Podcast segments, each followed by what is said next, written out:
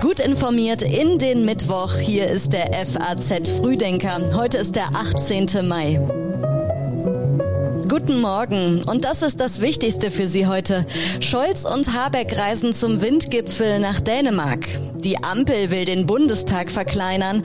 Und Eintracht Frankfurt bestreitet das Finale in der Europa League. Jetzt noch die neuesten Meldungen aus der Nacht, ganz kurz im Überblick. Der Flugzeugabsturz in China mit 132 Toten wurde womöglich absichtlich herbeigeführt. US-Ermittler seien zu dem Schluss gekommen, dass der Crash der Maschine im März aus dem Cockpit heraus befohlen worden sei, berichtet das Wall Street Journal. Das Robert Koch Institut hat seit gestern 72.051 Neuinfektionen registriert. Die Inzidenz sinkt deutlich auf 407,4. Experten gehen aber weiter von einer hohen Dunkelziffer bei Covid-Fällen aus. Spannung bis zum letzten Spieltag. Liverpool besiegt Southampton und rückt bis auf einen Punkt an Tabellenführer Manchester City heran. Der Ex-Schalker Joel Matip sorgte für den Siegtreffer. Die Texte für den FAZ Frühdenker kommen heute Morgen von Redakteur Sebastian Reuter. Und mein Name ist Theresa Salentin. Schön, dass Sie heute mit uns in diesen Tag starten.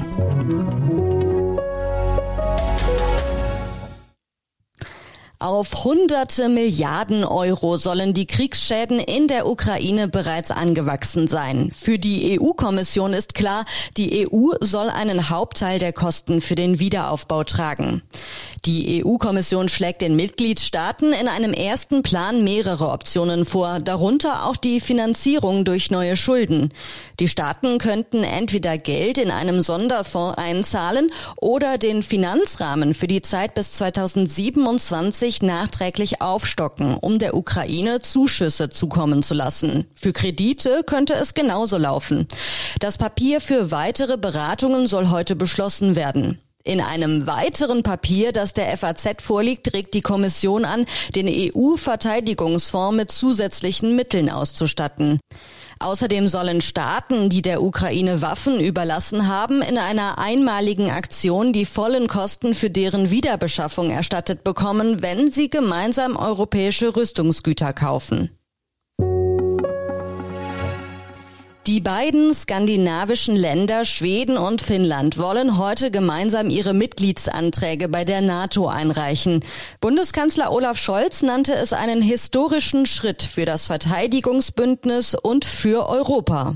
Die beiden Länder reagieren damit auf die russische Aggression gegen die Ukraine und die daraus resultierende dramatische Veränderung der Sicherheitslage in Europa. Die Türkei ist weiter gegen die Aufnahme. Der türkische Präsident Erdogan will dem NATO-Beitritt von Schweden und Finnland nur gegen Zugeständnisse zustimmen. Er begründet das offiziell mit der angeblichen Unterstützung beider Länder für die verbotene kurdische Arbeiterpartei PKK und die Kurdenmiliz YPG in Syrien. Diplomaten zufolge spielen auch Waffengeschäfte eine Rolle. So will die Türkei in den Vereinigten Staaten Kampfjets kaufen. In Washington ist ein möglicher Deal aber politisch umstritten. Sollte die Türkei ihre Vorbehalte gegen einen NATO-Beitritt aufgeben, dürfte die Aufnahme schnell gehen. Bei einem Treffen der EU-Verteidigungsminister in Brüssel zeigte sich Bundesverteidigungsministerin Christine Lambrecht zuversichtlich. Am Ende ist es eine Bereicherung für die NATO, wenn zwei so starke EU-Staaten wie Finnland und Schweden der NATO beitreten. Und ich bin fest davon überzeugt, dass auch die Türkei sich davon überzeugen lässt. Jetzt schauen wir darauf, wie der Gasnotfallplan im Detail aussieht. Im Fall eines russischen Gaslieferstopps werden Privathaushalte weiter mit Gas versorgt. In der Industrie entscheiden dagegen sechs Kriterien, unter anderem die Dringlichkeit der Maßnahme und die Größe des Unternehmens. Das sagt Bundesnetzagenturchef Müller jetzt im FAZ-Interview. Deutschland müsse sich klar machen, dass eine Gasmangellage eine echte Krise sei. Zitat, das Leben ist dann nicht mehr fröhlich und locker und deshalb bin ich sicher, dass solche Eingriffe auf Verständnis stoßen würden, so Müller.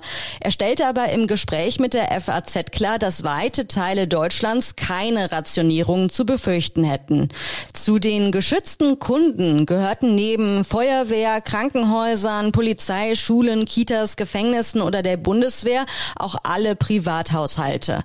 Als erstes müssten sich Freizeiteinrichtungen wie Schwimmbäder auf Abschaltungen einstellen, erklärte Müller weiter.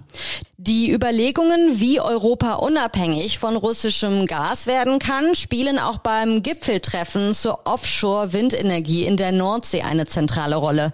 In Dänemark werden heute unter anderem Bundeskanzler Scholz, Wirtschaftsminister Habeck und EU-Kommissionspräsidentin von der Leyen zu Gast sein. Es soll eine Vision für den Ausbau der Offshore-Windenergie und der Infrastruktur festgelegt werden.